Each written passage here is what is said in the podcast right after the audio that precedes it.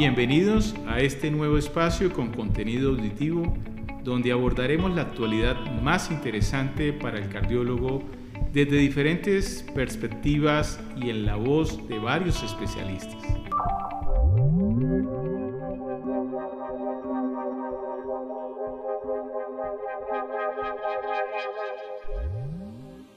Bienvenidos a un episodio de nuestro podcast Sociedad Colombiana de Cardiología y Cirugía Cardiovascular. En la línea Nuestro Todo en Publicaciones, hoy con unos invitados muy especiales que hacen parte del grupo de electrofisiología e Instituto de Arritmias Joseph Brugada de la Fundación Clínica Chayo y quienes son docentes del programa de especialización en electrofisiología clínica, estimulación y arritmias cardíacas de la Pontificia Universidad Javeriana quienes en compañía de sus fellows abordarán el tema de manejo avanzado de arritmias ventriculares en miocardiopatía chagásica crónica, artículo que fue publicado en Harim en el año 2021.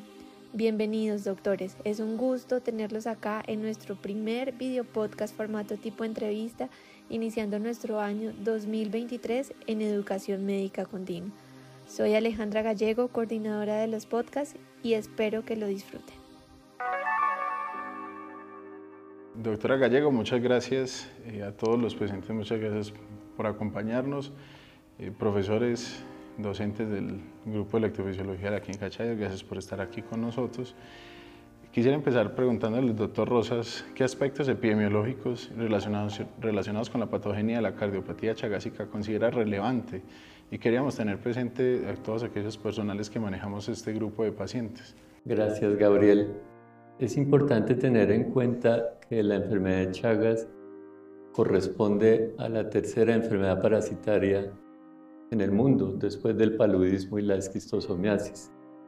Es causada por un eh, eh, parásito hemoflagelado, el Trypanosoma cruzi, y la principal forma de transmisión es vectorial, aunque existen otras formas como la transfusional, a través de órganos donados de pacientes infectados por accidentes de laboratorio o la congénita. La Organización Mundial de la Salud estima que esta es una enfermedad que está distribuida aproximadamente entre 6 y 7 millones de personas infectadas. Eh, la mayoría de ellas están ubicadas en América Latina, pero como consecuencia de las migraciones en este momento existen infectados en los Estados Unidos, Canadá, Europa, Australia, Japón. Solamente en los Estados Unidos se estima que hay 300.000 personas infectadas. Es también de destacar que la, enfermedad de Chagas eh, es una de las 21 enfermedades desatendidas, de acuerdo a la Organización Mundial de la Salud.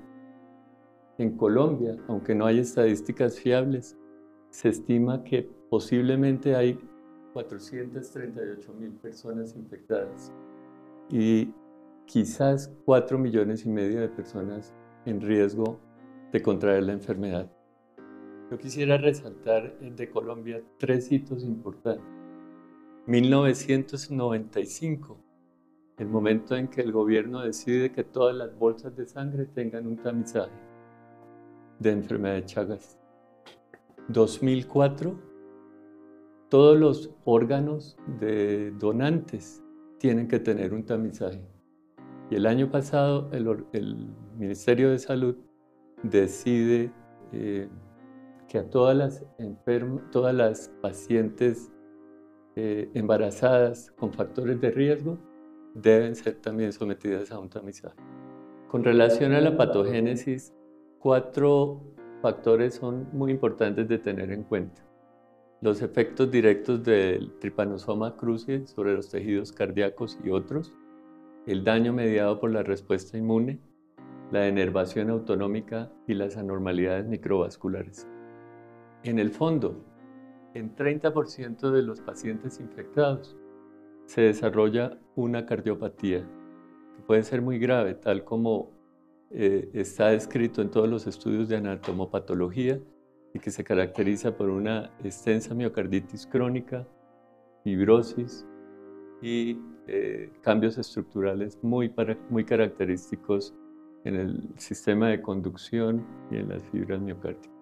Doctor Santa Cruz, gracias por acompañarnos. Doctor Santa Cruz, ¿cuál es el mecanismo de presentación más frecuente de las arritmias en cardiomiopatía chagásica? Muchas gracias Javier, Gabriel, la doctora Alejandra por la invitación. Esta es una pregunta muy interesante porque conocer el mecanismo relacionado como, con el desarrollo de las arritmias ventriculares permite también planear el manejo de las mismas está muy claro que el mecanismo relacionado con la taquicardia ventricular sostenida en los pacientes con cardiopatía chagásica es la reentrada relacionada con la cicatriz. Los principales sustratos arritmogénicos que ocurren en la cardiopatía chagásica crónica son esas lesiones de tipo necróticas y fibróticas que son secundarias a la miocarditis crónica.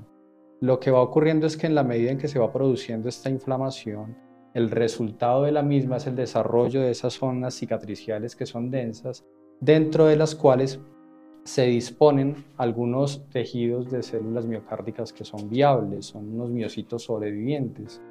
Y estos cambios van a producir una alteración en el acoplamiento eléctrico que se va a traducir en conducción lenta, en bloqueo unidireccional y en el desarrollo de circuitos reentrantes. También se ha descrito la coexistencia de zonas denervadas con zonas hiperinervadas que en momentos de activación simpática van a facilitar el desarrollo de taquicardia ventricular sostenida y de muerte cardíaca súbita. Y el otro mecanismo que vale la pena resaltar es el de desarrollo o de localización más bien de esos miocitos sobrevivientes entre estructuras como el anillo mitral y la propia cicatriz que permiten que se establezca el circuito reentrante en esa región que en este caso específicamente sería alrededor del anillo mitral. Doctor Santa Cruz, gracias por acompañarnos. Eh, ¿Hay alguna diferencia en la fibrosis que se produce a nivel miocárdico en la cardiopatía chagásica respecto al tipo de fibrosis vista en otro tipo de cardiopatías? Gabriel, lo que se sabe es que la infección crónica por el tripanosoma cruzi conduce a una necrosis y a un daño miocárdico que suele estar relacionado con una fibrosis que es muy marcada. Y esto es característico de los pacientes con cardiopatía chagásica crónica. Sin embargo, esta lesión miocárdica que se puede identificar mediante imágenes por resonancia magnética en la que se utiliza gadolinio para realizar realce tardío, sí puede tener un comportamiento diferente cuando se compara con otras cardiopatías como por ejemplo la cardiopatía isquémica. Se puede identificar en, este en estos pacientes no solamente la localización, sino también la extensión de la lesión. Y característicamente se ha visto que en estos pacientes puede haber un compromiso transmural o específicamente epicárdico, pero también en porcentajes similares en algunos estudios se han, se han encontrado pacientes en los que la localización es o muy focal o por el contrario muy difusa. Eh, la cardiopatía eh, chagásica crónica eh, no solamente hace que se presenten este tipo de arritmias ventriculares cuando los pacientes tienen disfunción ventricular izquierda.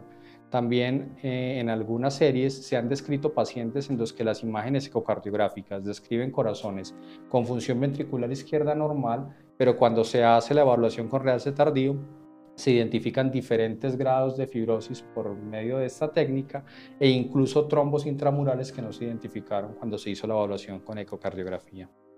Vale la pena resaltar es que en estos pacientes la presencia de fibrosis identificada por realce tardío sí marca una diferencia cuando se compara con otros pacientes con enfermedad de Chagas en los que no hay realce tardío, debido a que en ese primer grupo hay un incremento en el desarrollo de arritmias ventriculares sostenidas y de muerte súbita cardiovascular. Doctor Velasco, muchas gracias por acompañarnos en este podcast. ¿Hay algún hallazgo patognomónico en el electrocardiograma que nos oriente hacia la cardiomiopatía chagásica? Gracias, Javier. Eh, para contestar la pregunta, eh, no hay ningún hallazgo patognomónico, ¿no? El, electrocardiograma es una excelente ayuda, es un método barato que está en todas partes del mundo y tiene gran ayuda. ¿sí?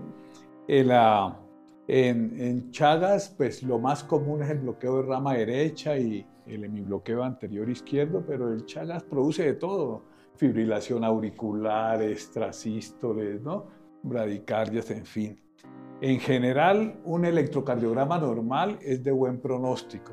A medida que va avanzando la enfermedad, van apareciendo los bloqueos de rama Y es importante con estos pacientes guardar la secuencia electrocardiográfica, porque muchas, para uno es muy importante la duración del QRS.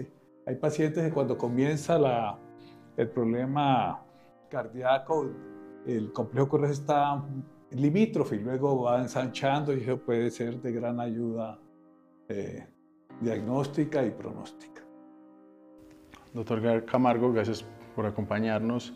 ¿Qué valor considera usted que aporta la resonancia cardíaca en la evaluación del sustrato arrítmico eh, en los pacientes con cardiopatía chagásica y principalmente en aquellos que son considerados candidatos para una terapia ablativa? ¿Es un estudio que debería realizarse de forma rutinaria en estos pacientes o en todos los pacientes? Gracias por la pregunta, Gabriel. La resonancia tiene una gran ventaja, que es un estudio no invasivo, cada día más asequible para todos nuestros pacientes y todos los pacientes con cardiopatía, tanto chagásica o isquémica u otros tipos de cardiopatía estructurales deberían tener por lo menos una resonancia, ya que nos aporta información de gran valor, tanto diagnóstica como pronóstica. En especial en los pacientes con cardiopatía chagásica, la resonancia nos da una información fundamental en especial tanto a los cardiólogos como a nosotros los intervencionistas. porque Ella nos permite diferenciar el tejido miocárdico sano del tejido dañado o, fibrótico.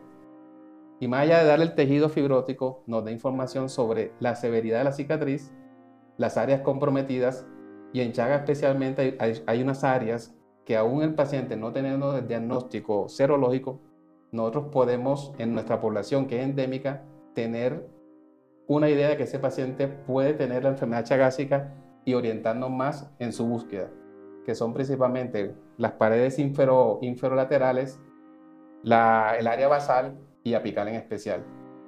Otra información que nos brinda la resonancia en este tipo de pacientes es que más allá de localizar la lesión nos permite ver la extensión de la misma, si es endocárdica, subepicárdica o transmural. Y en especial los pacientes chagásicos donde las lesiones son principalmente localización subepicárdica y transmural en, en consecuencia también también nos da información sobre no solo la extensión, sino el tamaño de la lesión. Y así podemos cuantificar qué tantas, qué tantas cicatrices tiene el paciente y qué tanta área abordan estas cicatrices. Y además, caracterización de las cicatrices. Como les dije previamente, la resonancia nos permite identificar tejido sano de tejido fibrótico. Y aún dentro de las cicatrices nos muestra áreas de, de miocardios vivos que forman canales de conducción. Y estos canales, como previamente lo documentó, lo, explicó el doctor Santa Cruz, estos canales son áreas que permiten los circuitos de reentrada que son el origen de este tipo de taquicardias. Por tanto, todos los pacientes, y en especial aquellos que van a un, a un abordaje intervencionista, deberían tener una resonancia en el sentido que está claramente identificado la correlación entre los hallazgos de la resonancia y lo que nosotros encontramos en el laboratorio de electrofisiología en cuanto a la cicatriz misma. En cuanto a pronóstico, la severidad de la cicatriz y el número de cicatrices están muy relacionados con la severidad de la enfermedad, el grado de compromiso de la disfunción sistólica, y eso permite también establecer unos scores de riesgo que ayudan a, a determinar el pronóstico en el paciente y a nosotros como intervencionistas nos permite planear qué abordaje vamos a utilizar en cada paciente cuando vayamos a hacer la intervención de ablación especialmente. Bueno, como se mencionó anteriormente, el sustrato arrítmico de las arritmias ventriculares puede ser endocárdico y epicárdico. Doctor Camargo, cuéntenos cómo puede realizar su abordaje desde el punto de vista intervencionista. Teniendo presente lo anterior, la cardiopatía chagásica tiene un comportamiento especial como les comenté, en el sentido de que las lesiones son predominantemente subepicárdicas Tradicionalmente el abordaje que nosotros los electrofisiólogos hacemos en la ablación de este tipo de, pacientes, digamos pacientes general con taquicardia ventricular, es un abordaje endocárdico a través de acceso endovascular. Esto es lo que se ha hecho tradicionalmente. Cuando se comenzó a, a implementar este tipo de abordaje en los pacientes con cardiopatía chagásica, se encontró que había muchas recurrencias. Y esto está claramente demostrado porque el chaga tiene el especial comportamiento de que produce lesiones principalmente subepicárdicas. De allí a que hace más o menos dos décadas, eh, un grupo de brasileños electrofisiólogos encabezados por el doctor Sosa comenzaron a, utilizar una técnica subepicárdica, que es ingreso por punción por región subsifoidea, y ahí tienen acceso al tejido pericardio y al epicardio. Con esta técnica, haciendo ablación combinada endoepicárdica, se encontró que el grado de recurrencia era menor, que a los pacientes clínicamente les iba mejor y disminuyó la severidad de las recurrencias y la cantidad o la carga rítmica en los pacientes posterior a la ablación. Por lo tanto, actualmente la tendencia según los diferentes estudios que tenemos son estudios observacionales más que todo, algunos estudios aleatorizados pequeños donde el abordaje mixto de entrada en este tipo de pacientes ha demostrado que les va mejor en cuanto a resultados. Doctor Betancourt, gracias por acompañarnos. ¿Existen predictores de muerte súbita en la miocardiopatía chagásica que nos orienten sobre qué pacientes con esta condición deberíamos considerar candidatos para implante de un cardiodesfibrilador como una estrategia de prevención primaria? Yo creo que es muy importante que nosotros tengamos en cuenta que no debemos meter todos los pacientes con cardiopatía dilatada dentro de la misma estratificación. La cardiopatía chagásica específicamente tiene ciertas características, como la hemos visto, de alteración del tono autonómico, alteración cicatricial y fibrosis, dilatación, alteración del sistema de conducción. Por lo tanto, podemos tener una miscelánea de patología que no necesariamente va a estar enmarcada en los síntomas de falla cardíaca y en la disfunción ventricular izquierda. Por lo tanto, la estratificación solo con fracción de eyección del ventrículo izquierdo es insuficiente en cardiopatía chagásica. Es obvio que si tenemos un paciente con cardiopatía chagásica y fracción de eyección baja, pues tiene mayor riesgo de muerte cardíaca súbita. Pero eso no significa que el paciente que tenga fracción de eyección normal o intermedia no tenga riesgo de muerte súbita. Y ahí es cuando otros escenarios de estratificación son fundamentales. Es muy importante tener en cuenta, por ejemplo, el score de Anis-Razi. El score de Razi hace como un abordaje de diferentes características en cardiomegalia, en género, en bajos voltajes del electrocardiograma, en trastornos de motilidad eh, eh, segmentaria, en clase funcional, en donde a partir de ese score, que fíjense que no solo estamos teniendo en cuenta disfunción ventricular, podemos favorecer o tratar de indagar qué pacientes pueden tener o no eh, mayor riesgo de muerte súbita, pero también debemos tener otros escenarios. Los pacientes que están teniendo alteración del tono autonómico, disautonomía como tal en el estudio Holter, Obviamente la estratificación 1.5 en la evaluación de extrasistolia ventricular polimórfica o TV no sostenida. La estratificación de substrato por resonancia magnética, en donde pacientes con realce tardío y áreas de fibrosis, así tengan función ventricular normal, van a tener un mayor riesgo de muerte cardíaca súbita. Doctor Betancourt, gracias por acompañarnos. Doctor Betancourt, en el manejo de las arritmias ventriculares, ¿Qué eficacia tienen los antiarrítmicos y en qué se considera la modulación neuroaxial, bloqueo ganglio estrellado o denervación quirúrgica cardíaca? Siempre debemos tener en mente que es un paciente con una cardiopatía dilatada que puede tener falla cardíaca con fracción de eyección normal o fracción de eyección baja. Pues son pacientes que deben tener un tratamiento óptimo de falla cardíaca con los cuatro fantásticos como todos lo sabemos. Pero en estos pacientes particularmente, la mezcla antiarrítmica de beta bloqueador con amiodarona se ha descrito en diferentes estudios que tienen un impacto bastante importante en disminución de descargas apropiadas por desfibrilador, en disminución de recurrencia e incluso posablación. Son eh, terapias de alto impacto que van a proteger a estos pacientes. No se nos debe olvidar, obviamente, los potenciales efectos tóxicos. Entonces, si nosotros tenemos un paciente en manejo con amiodarona, debemos estar evaluando continuamente todas las eh, potencialidades que pueda tener este medicamento para tratar de disminuir esos efectos adversos que se pueden presentar. No se nos olvide que también tenemos la oportunidad de hacer un tratamiento no farmacológico en los pacientes con cardiopatía chagásica. Si bien la evidencia es corta, la mayoría de las veces nosotros homologamos a otros tipos de eh, cardiopatías en donde está demostrado, pero los pacientes van a tener impacto en el tratamiento con cardiodesfibriladores, cardioresincronizadores, resincronizadores e incluso con las nuevas terapias de estimulación del sistema de conducción. Pero también en escenarios en los que podemos tener un paciente con tormenta rítmica, con otro eh, tipo de patología asociada, pues hay algunos tratamientos eh, intervencionistas que nos pueden ayudar, por ejemplo, la simpatectomía, eh, sea por eh, simpatectomía quirúrgica o por núcleo del ganglio eh, estrellado, que también nos pueden ayudar, o incluso la ablación de arterias renales, en donde se está modulando el tono autonómico simpático, que es de las, de las cosas más importantes en estos pacientes de, de modulación, van a tener un impacto favorable en el desarrollo de esos pacientes. Doctor Rosas, de nuevo, quisiera preguntarle cuál es el pronóstico de los pacientes con miocardiopatía chagásica que se presentan con fenómenos arrítmicos, o escenarios como taquicardia ventricular recurrente, refractaria o en tormenta rítmica, y cuál sería la tasa de éxito de la ablación del sustrato arritmogénico en este grupo de pacientes. Gracias, Gabriel.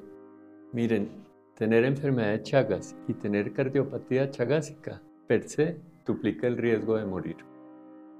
Y como lo mencionó el doctor eh, Betancourt, existen varias escalas para estratificar el riesgo en estos pacientes. Por ejemplo, la que él mencionó de la, escala de RASI, que incluye varios parámetros clínicos o paraclínicos, nos permite decir si los pacientes están en bajo, moderado o alto riesgo, dependiendo de una puntuación. Los que tienen una puntuación entre 12 y 20 puntos de acuerdo a los ítems considerados en la escala. A 5 años tienen una probabilidad de morir del 63% y a 10 años del 84%. Es significativamente mayor que el otro tipo de cardiopatías. Y con relación a la eficacia del procedimiento, como lo mencionó el doctor Camargo, depende un poco del abordaje. Si el abordaje que se hizo fue endoepicárdico o solamente endocárdico.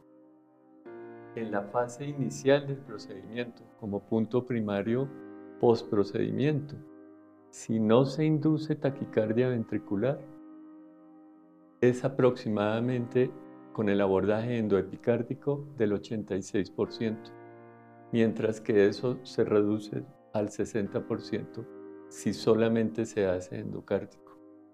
Y en el seguimiento, 40% de los pacientes a los que se les hace abordaje endoepicárdico van a tener una recurrencia, mientras que 80% de los pacientes con solo abordaje endocárdico tienen una recurrencia. Siempre teniendo en cuenta que son pacientes muy enfermos que usualmente están en tormenta rítmica y que tienen severos compromisos de la función ventricular. Doctor Velasco, muchas gracias por la compañía en este podcast y ya para finalizar, ¿qué mensajes finales nos podrían dar acerca del tema a todos los profesionales que manejamos falla cardíaca derivada de la enfermedad de Chagas? Sí, estas arritmias ventriculares potencialmente letales aumentan la morbilidad y la mortalidad en países como el nuestro, en Colombia, en América Latina, es un problema de salud pública, ¿no? los costos que tiene. Y eso se ha ido a otros países del mundo por la migración, ahora todo el mundo viaja, ¿no? las transfusiones, etc. esto es un problema muy serio económicamente. Eh, así como todos los panelistas anteriores han, han hablado de los métodos diagnósticos, hay métodos diagnósticos sencillos, como puede ser un electrocardiograma o un ecocardiograma, pero estos pacientes van a necesitar estos con arritmias ventriculares graves, resonancia nuclear magnética, perfusión miocárdica, eso para hablar de métodos diagnósticos. Pero son pacientes que están reingresando por estas arritmias a los hospitales, es un dolor de cabeza. El, el manejo terapéutico, ya hablaron de, no solamente son las drogas antiarrítmicas, amiodarona, betabloqueadores, manejo de los medicamentos de falla cardíaca, no que nos tenemos que ayudar del implante dispositivo. Muchos pacientes van a tener marcapasos, cardiodesfibriladores, resincro y, y todo este avance que ha habido en el mapeo y ablación endocárdica y epicárdica, porque esta enfermedad se va hacia la epicardia, hay que trabajar también muy bien cerca de la válvula mitral. ¿no? Todo esto eh, nos hemos basado en el excelente artículo del doctor David Santa Cruz sobre el manejo de estas arritmias ventriculares en la cardiopatía chagásica crónica, que aparecieron en las revistas más importantes del mundo, en el Hard Ritmo o tú, que fue una, el artículo en que nos estamos basando, con uno de los artículos más leídos a, eh, de esta revista a finales del 2021 y comienzos del 22.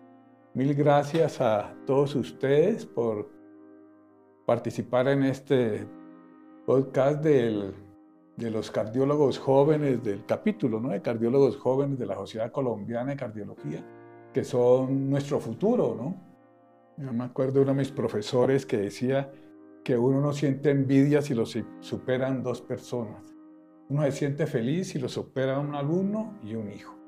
Doctor Rosas, ya para finalizar y agradeciendo nuevamente por tu colaboración y acompañarnos en este podcast, doctor Rosas, ¿qué conclusiones y qué mensaje final nos daría a todos los que estamos escuchando este podcast sobre la enfermedad cardiopatía chagásica? Gracias, Javier. Yo los remito al libro de la Sociedad Colombiana de Cardiología de Enfermedad de Chagas. El maestro Eduardo Galeano, que nos permitió colocar la contraportada, dice ahí, enfermos que no saben de qué se enferman, de qué se mueren, y muchas veces sin ninguna atención. Creo que el principal mensaje es que esta es una enfermedad que se puede evitar. La zoonosis no se puede erradicar, pero la enfermedad sí se puede interrumpir. Como lo comentaron los dos colegas, especialmente el doctor Velasco, los costos son inimaginables. Solamente en el Cono Sur, con la iniciativa de los países de Chile, Argentina, Uruguay, invirtieron 92 millones de dólares en fumigación y mejoría de las condiciones de vivienda y salvaron 4.500 millones de dólares. Y otro aspecto que hay que tener en cuenta, la CEPAL, este año y el año pasado, porque acá en Colombia se supone que la tasa de pobreza está disminuyendo, por la pandemia y esta situación de la guerra en Ucrania, que ha hecho que los costos de vida se dupliquen y tripliquen, eso ha mantenido que el 30% de la población en América Latina sea tan pobre como lo era antes. De manera que la enfermedad nos va a seguir acompañando y creo que el enfoque debe ser ese. Agradecemos a todos por la compañía, a todos los electrofisiólogos del grupo de la Fundación Clínica Chayo por los puntos clave tratados a la hora de abordar este tema de gran importancia en nuestro país y en Latinoamérica, donde hay mayor prevalencia en la enfermedad por ser zona endémica, haciendo énfasis en que actualmente esta condición se ha convertido en un problema emergente de salud pública en otras regiones del mundo debido principalmente a la migración global. Muchas gracias a todos por acompañarnos. Somos Javier Prieto y Gabriel Londoño, fellows de electrofisiología de la Pontificia Universidad Javeriana en la Fundación Clínica Chayo, miembros del capítulo de cardiólogos jóvenes de la Sociedad Colombiana de Cardiología. Para nosotros fue un honor y un orgullo acompañarlos en este episodio. Muchas gracias, doctores. Los invitamos a continuar escuchando nuestro podcast. Para nuestro próximo episodio tendremos una entrega más en nuestra línea desde lo básico a lo complejo con el tema Manejo de la hiperpotasemia en falla cardíaca, en compañía de la doctora Adriana Torres, especialista en cardiología, falla cardíaca y trasplante cardíaco, coordinadora del Servicio de Cardiología de los Cobos Medical Center y coordinadora del programa de recertificación Cardiopar de la Sociedad Colombiana de Cardiología. Los esperamos.